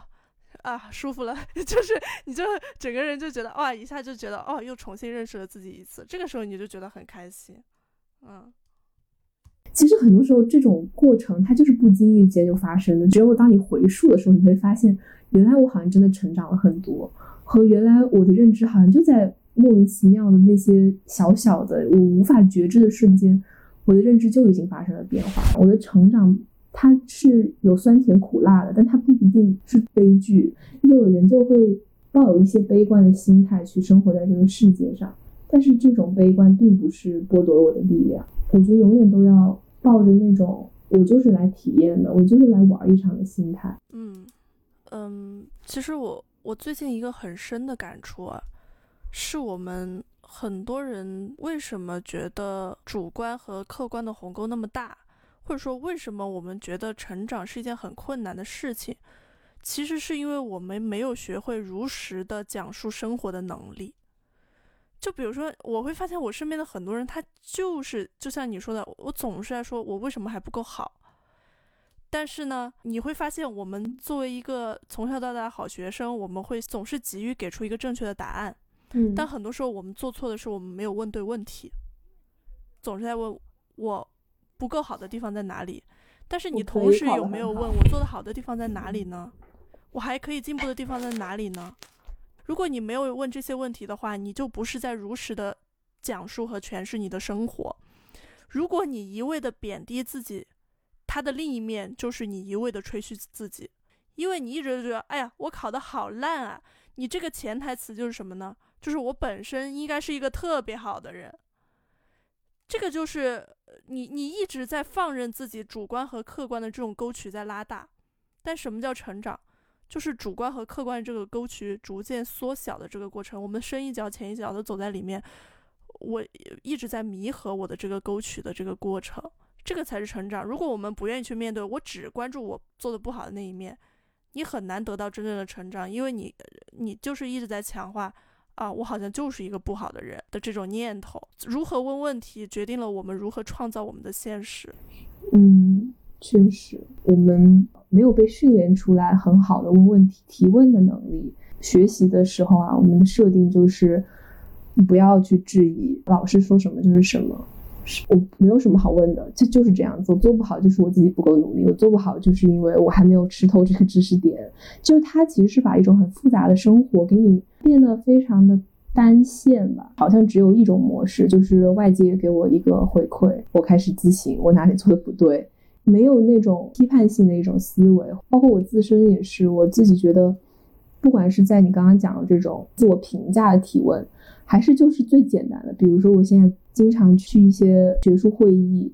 就会发现我身边很多西方那种土生土长的人啊，他们就会有超级多的问题。然后呢，我每次就是我就会定在那，我就听完他讲，我觉得嗯，讲的真真不错。然后觉得我能不能。哪一天也能讲成这样呢？我们人类活在这个世界上最基础的就是我们在提问，就跟我们小时候有十万个为什么一样。不要忘记，我们要提出问题，然后我们要提出正确的问题，我们才能够向真理去靠近吧。我们才会有更多丰富的一些思维，丰富的一些东西产出，而不是永远都在重蹈覆辙，在一个循环里边。我们也不要害怕。其实我很多时候我自己能够知道，没有办法提出正确的问题，或者说我不敢提。问题的本身逻辑就是我害怕别人觉得我是无知的，因为太害怕把自己的无知暴露出来的时候，你真的就什么都得不到。而且当我真的去把自己的这种不懂啊、无知啊去去展现出来的时候，我发现它的结果并不恐怖。就是我，包括我们，我我在上大学的时候，一开始我也是完全不敢问问题。但是我们那个老师都说，没有一个问题是没有意义的。可能台下所有的人都有这个问题，你只要提出来了，你仅仅帮了你自己，你也帮了很多不敢说或者说突然一下没有想到这个问题的人。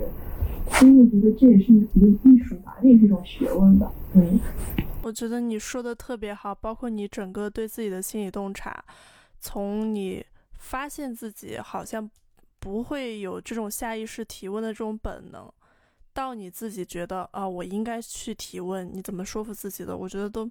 说的特别特别棒。你刚刚说的这个事情，就会让我想到，就是是不是我们从小到大接受的一种教育是这样一种喂养式的教育，很多时候让我们丧失了那种提问的本能。但是实际上，提问它就是我们的一个本能来的。对万事万物，我们都有那种求解的欲望。所以很多时候，我觉得可能我们要多多培养一些这样的欲望，而不是只是。好像盯着自己身上还不够好的那个地方看，对对，就是你不要惧怕自己的无知吧。是是的，就是你无知，就说明你对这个世界还抱有好奇啊。你能够提问，就说明你还是有很多想要解决的，或者你就是有很多期待，你就是有很多疑惑，那不是一件很美好的事吗？是的，我也不知道我从什么时候开始就从不爱提问变得爱提问了。嗯，我现在想想，可能是因为你是因为你当记者 哦，这个对，当记者也是一方面，就是你得不停的问嘛。还有一个就是，我觉得人一定要主动一点，主动就会带来新的可能性。然后我为了那个可能性，我就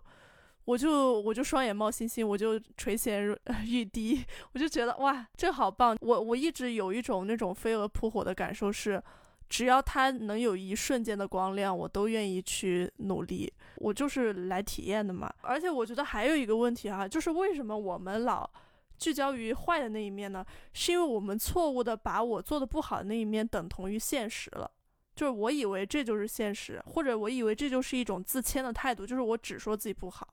但是你会发现这个不是现实，现实就是有好有坏。因为我之前有跟一个朋友聊过，然后他就说他习惯性他就是觉得自己哪哪都做的不好，我就跟他说你要如实的描述现实，可是他不知道怎么样如实的描述现实，因为他就没有那个意识说我要去呈现自己好的一面，那个也是现实，这个就是我们对现实的一种错误的认知，这种错误的认知会导致我们，他会扼杀我们的成长性。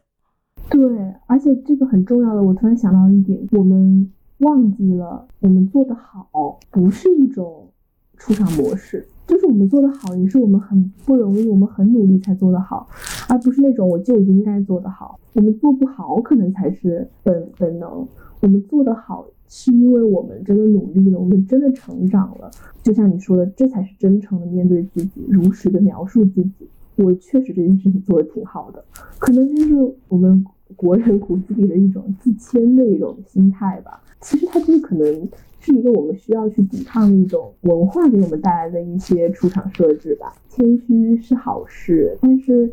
嗯，不要过分的去，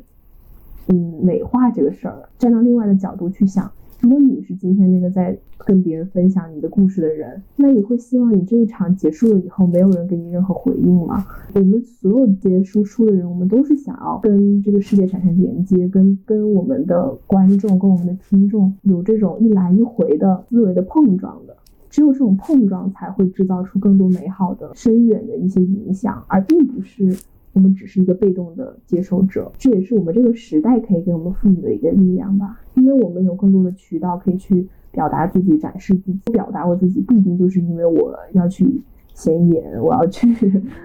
赢得别人的喝彩，这并不是我们表达的本身的目的。我们表达的目的归到最初始，就是我们想要与这个世界对话。我觉得表达才是最勇敢的事情。嗯嗯，就是刚刚说到谦虚这个文化。我觉得谦虚这个品质，它是用来服务别人的。就像我的客人来的时候，我给他递出的那种那个手中的金帕一样，我让你感到舒服，这个工具我们用在哪个上面，我们要搞清楚。而且我觉得一个很重要的方法就是你要怎么如实的描述自己，你不是单纯的用一个形容词来说啊，我今天做的好，或者我今天做的坏，因为这个是特别笼统的。你一定要是加入那些细节，就比如说今天我给你录这个播客，我回去制作这个播客，我做的好的地方是我把那些语气词都剪掉了。呃，我把那些呃冗余的内容的部分都删掉了，这是我做的好的部分。我做的不好的地方，那可能是我没有说开场白，这是一些特别细节的部分。你只有把真正的好和坏指向那些细节的时候，你才会是一个有行动力的状态。因为我知道这个细节做的不好，我就可以去改；这个细节做的好，我就可以发扬。但是如果你一味的说啊，我这个东西做的好，或者这个东西做的坏。你得到的只会是好或者坏，你没有一个后续的实施路径。就我刚刚说，为什么你要问对问题呢？就是你一定要问对，就是你具体哪里做的好还是不好，这样你才能够去改变。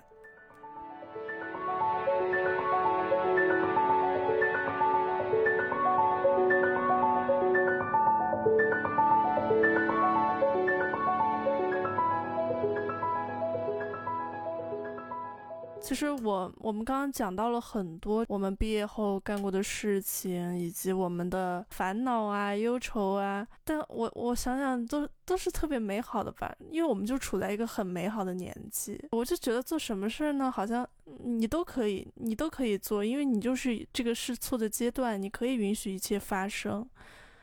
为什么大家都说我们这个年纪是最好的年纪？我很很多时候是因为我们忘记了我们自己拥有多少东西，就是最简单的，我们现在就是一个精力又旺盛、身体又好的时候。但是假如说真的可能我们四十岁、五十岁、六十岁的时候，我们没有办法去逃避的是我们一些身体机能的衰退。那那种时候，你就算有再多的宏图壮志，或者是你心里有再多不满的东西，你好像都没有我们现在这种，我就是要。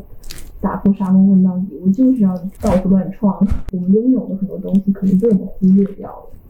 然后我们更多的去聚焦到了一些我们还不没有拥有的，比如说一些呃更年长的人的这种成熟啊、稳重啊，他们对于事情的这种豁达呀。但是我们忘记了去想到，我们这个年纪真的。其实是充满可能性的年纪。我之前知道的是，美国真的有一个词叫做 “hamburger face”，上有老下有小。在国内，其实我们在这个年龄阶段是没有那么那么多社会的束缚的和那种无法避免的责任的。我们只需要为自己负责的。现在其实是最美好的时候，也是嗯，我们能够去创造更多自己的可能性的时候。每一种年龄阶段都有每个年龄阶段的功课要做。我们做好我们现在的功课，然后享受好我们现在拥有的健康的身体、敏捷的思维，然后这种无拘无束的这种精神的感受吧。其实这些东西都是我们应该多多珍视的。嗯，对，我觉得你说的特别好。就是我们目前的这个阶段，我们会觉得好像我们未来要爬的是一座非常高的大山，然后我们看到那个山呢那么高，那么大。我们就觉得很害怕，就觉得自己好像一辈子也登不上去。但实际上呢，我们不需要一脚就登到那个山顶上去。我们前进的每一个当下，都只需要聚焦这个脚下的这一个小小的石阶就好了。可能正在迈的那个台阶呢，就叫做青春的酸涩。但是我觉得我们可以充分的品尝这种酸涩，这种酸涩就是青春的滋味，它是独一无二的，不可复制的。我想起我大学的时候，就是我从我学校的阳台望过去，就是一片公寓的高楼。然后每天晚上我刷牙的时候，我就会眺望那个高楼。然后那个时候我的感觉是很酸涩的，就是可以用这两个字来形容。我会觉得说，这个城市有那么多万家灯火，究竟哪一盏会为我而亮呢？但是我现在想到我当时的心态，就觉得。又很可爱，是有一点微酸微苦的，但是好像又对未来充满了那种期待，也充满了迷茫。我觉得那也是一种很美妙的滋味吧。我觉得我们就可以充分的去体验那种美妙的滋味。我记得你之前跟我说过一句话，就是人无法同时拥有青春和对青春的感受。但是如果我们在这个当下毕业的时候，我们能够感受到那个青春的滋味，那真的就是一件。双重的丰收的事情。是的，我觉得你讲的 我很很能很触动到我。其实这种酸楚是再也无法复制的酸楚。其实它这种酸楚的来源，是因为你对未来充满希望，你对自己人生一切的可能性还怀抱着那种最美好的、最初始的那种期盼，千百婉转的这种愁滋味。我觉得这就是青春。和年轻最美妙的感受吧，正是因为我们什么都不懂，正是因为我们还没有被定性，我们还没找自己那个萝卜坑，我们就会有这种像青春文学里面那种有点点小小的矫情，有一点点为赋新词新词强说愁的这种感受。但是他们都是构成我们生命的很重要的一部分。我觉得我的大学时光虽然有很多难过的、艰难的瞬间。但是我我每每回想起来的时候，我都会觉得我是很幸福的，甚至还是会有一些怀念那种时光的。到现在刚刚毕业的这几年，我觉得我好像就像你说的，我以前也是那个坐在图书馆望窗外的那个人，但是现在我就成了窗外的那个人。包括我现在有了自己的工作，有了自己的这些小小的责任，虽然不是很大，但是我有了这些自己的责任，我有了自己。的比较具体、清晰的一个目标，我有了自己的一个小小的脱离出父母的新的一个家吧，新的一个归属，就是我给自己建造了一个属于我自己的灯火。当我身处在其中的时候，因为我现在在读研究生嘛，偶尔会看到我身边那些本科的 那些那些小孩子，我就会又看到他们，我就感觉像看到自己未来的自己，看到过去的自己和过去的自己看到未来的自己那种非常。神奇、非常美好瞬间，它就是一种只有在青春这个时代你会拥有的感受，是一件特别特别美、特别特别有力量的事情。这也是为什么那么多人都会怀念自己的青春、自己的少年时代。嗯，我觉得我们身处在这个年纪，我们要更加的去抓住它这些有点苦，但是又有点甜蜜的这种。感受吧，嗯，我就是很触动啊！你刚刚说，你刚刚说，就是你好像就，嗯，变成了那个窗子里的预言，去望着那些人的时候，哦，真的觉得我眼泪都要冒出来了啊！好打动我，就是那种时空错位的相逢。我觉得你今天这个话题提的特别好，让我们能够又重新回溯我们曾经。也不是曾经吧，我们现在也正处于这个阶段，但是哇，让我们能够对当下的这种青春的美妙产生感知，这个才是最宝贵的东西。比起那些我们一开始提到的那些迷茫、那些烦恼，青春本身它就是一个最宝贵的东西。嗯，对，那是少年的烦恼，其实也是少年的甜蜜，是人生最最甜蜜的那个那个瞬间、那个阶段，所以。其实很美好啊，我觉得就是，其实就是更多的去珍惜吧，去珍惜自己现在拥有的东西。然后，我觉得回观回顾过往的时候，其实因为我觉得我们俩都还是算那种有点念旧的人。就比如说像我每次坐飞机的时候。我就会翻自己的那个手机相册，我相机里面大概现在有五万多张照片在我手机上。看到我可能高中、初中的时候我的那个样子，我身边的人，我那天那天做的事情，我就会觉得哇，原来我已经走了这么远了。然后我又感觉我又可以跟当时的我有。一种新的连接，有些时候看到那个时候的自己，我就觉得我好像身上好像还是有这样的力量的。偶尔在我目前就是现阶段感到无力的时刻，我去看看 那种时候的自己，我就觉得，哦，我好像自己也没有那么糟糕，或者说我自己还有那么快乐、那么开心的瞬间。既然他们都真实的发生在我的身上了，把我变成了今天这样无可替代的样子，他们都是真实存在过的。那这些真实存在过的瞬间，它可以一一次一次的滋养。我在下一个阶段，或者是未来人生很多很多年的需要去体验的艰辛，那些过去的烦忧啊，过去的纠结啊，在现在看来，它也变得很轻。我看到他们的时候，我会发现你走过来了，你真你真的很厉害。你再去看的时候，你就觉得也不过如此吧。所以，当我们在现阶段，如果我们身处一个嗯艰难的时刻的时候，也可以多多的去提醒自己，所有的东西都是暂时，都是短暂的，总有柳暗花明又一村的那那一天，我们也一定有力量可以走出暂时的这种阴霾。嗯嗯，是的。当时间过去之后，留下来的那些闪闪发光的小东西，可能才是我们真正的应该珍视的。那些不好的东西，时间会帮我们洗刷掉。因为我有一段时间跟我的朋友聊天的时候，也有一点怎么说，有点非主流吧。他们问我：“你你这个生活，你的信仰是什么？” 然后我当时说：“我觉得我的生命，我的信仰就是就是美。但这个美呢，它不是我们说的那种嗯漂亮啊、精致啊，就是这种非常单一的解释。我觉得美，它是一种原始的生命力，它是我们。”人这个物种千千万万年来，在这种这种浩瀚的宇宙中，我们给自己建立了这这一颗小小的栖息地，这一个星球，一种让人叹为观止、让人颤栗的这种力量感，是这样的一种美。凡是美的都没有家，流星、落花、萤火，最会鸣叫的蓝头红嘴绿翅膀的王母鸟，也都是没有家的。谁见过有人蓄养凤凰呢？谁能够束缚着月光呢？一颗流星，它自有它来去的方向，我也终将自有我的去处。嗯，你说的这个突然让我想到了我最近的一个想法，因为我以前一直觉得我是一个很厌世的人，就是像你刚刚说的，我一直觉得我。到底为什么要活在这个世界上？这个世界上那么那么多的痛苦和黑暗，而且我只要活着，我就是会遇到。就是你，还有一些人，他们告诉我说，可能你来这个世界上，你就是要知道你为什么会拿到这张入场券，你要找到那个理由。最近我现在的感受就是什么呢？我觉得我好像找到那张入场券了，我没有那么厌倦这个世界了。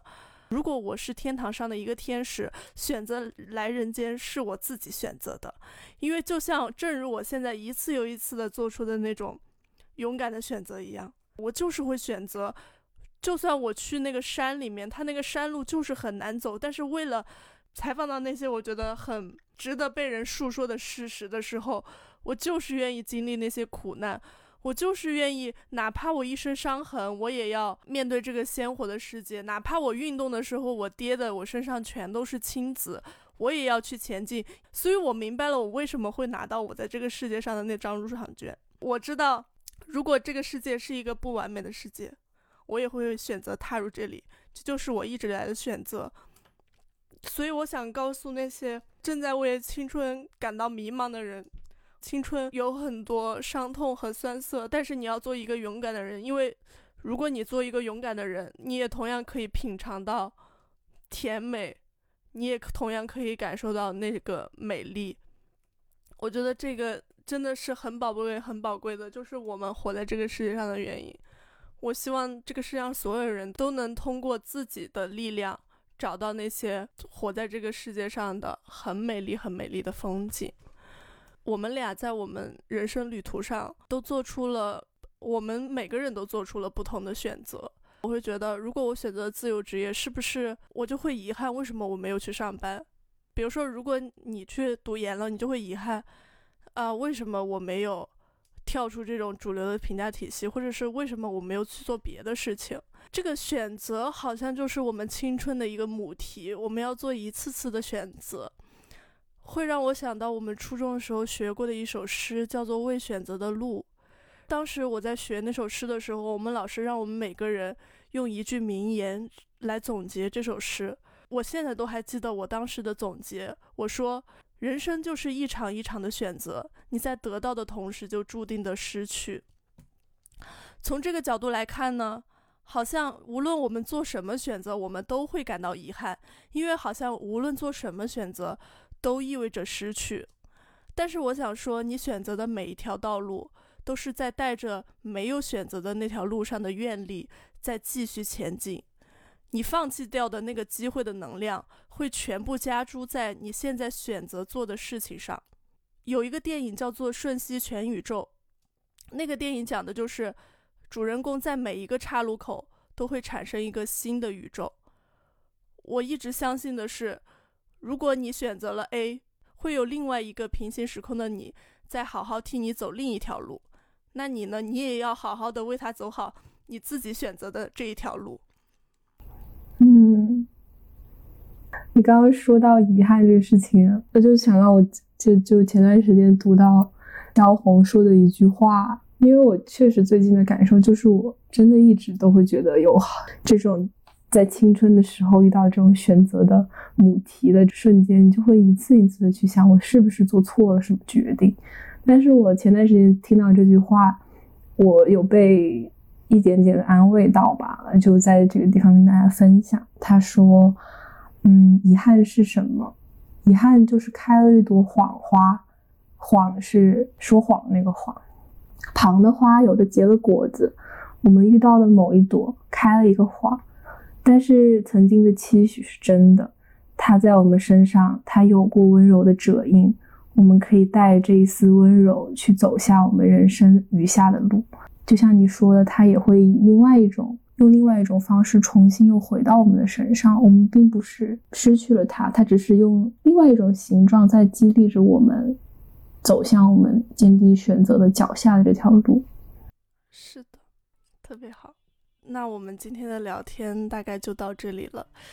嗯。不知道你对这个话题有哪些想法呢？欢迎嗯观众朋友们在评论区留言。如果你喜欢我们的内容，也可以订阅我们的播客《四十四次日落》，你的鼓励就是我们最大的动力。拜拜。